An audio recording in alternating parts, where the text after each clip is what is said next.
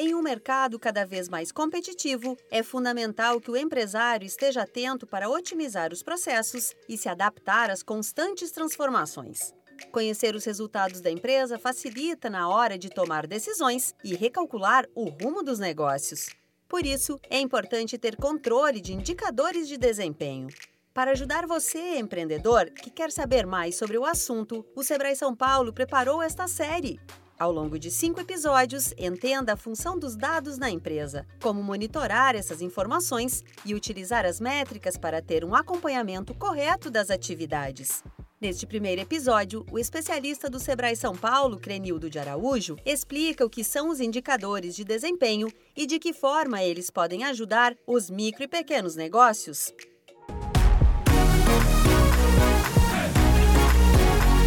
Indicadores de desempenho.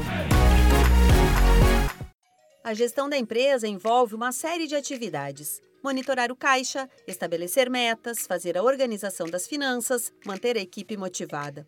Porém, uma função que merece bastante atenção e pode ajudar o empreendedor na tomada de decisões é o controle dos indicadores de desempenho. Mas o que são essas métricas? É bem simples. Trata-se de um conjunto de medidas utilizado para avaliar o desempenho de atividades de um setor específico da empresa ou de um colaborador, por exemplo. A partir desses números, o empresário consegue comparar os resultados de diferentes períodos, podendo, desta forma, identificar e solucionar problemas. De acordo com o consultor de negócios do Sebrae São Paulo, Crenildo de Araújo, as métricas devem estar relacionadas aos objetivos da empresa.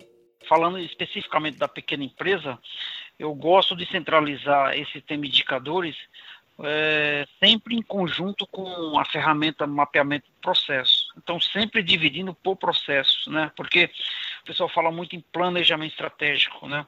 Então, a gente sabe que numa pequena empresa, a não ser que seja um EPP, fica complicado você falar em planejamento estratégico, BSC, etc. Então, lá no planejamento estratégico tem os famosos objetivos, né? que devem ser acompanhados com indicadores, né? Então você estabelece os objetivos lá no seu planejamento estratégico. Agora, trazendo isso para o nosso mundo aqui da pequena empresa, a gente pode pensar nos processos, né? Por exemplo, processo de RH. Então o empresário chega para mim e fala, Crenildo, tenho muito problema com atraso de funcionários. Aí eu falo, quanto tem de atraso por mês? Não sei. Então vamos colocar um indicador de assiduidade aí para a gente saber quantas horas você tem perdidas no mês. Então, aí entra o indicador que vai gerar resultado, né? Medir aquilo que está ruim, né? Que está dando problema, para você saber onde você está e daí você estabelecer ações.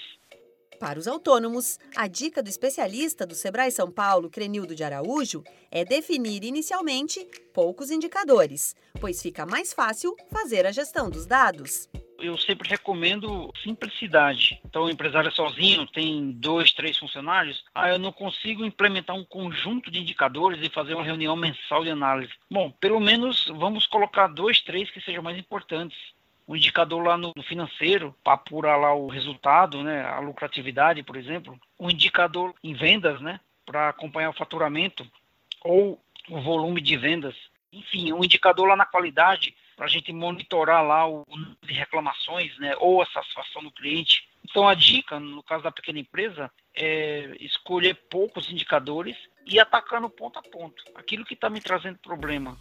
No segundo episódio da série, você vai entender como definir quais métricas monitorar na empresa para ter bons resultados. Para acompanhar os próximos programas, siga o Sebrae São Paulo nas redes sociais. Você ouviu a primeira parte da série Indicadores de Desempenho do Sebrae São Paulo para a agência Sebrae de Notícias.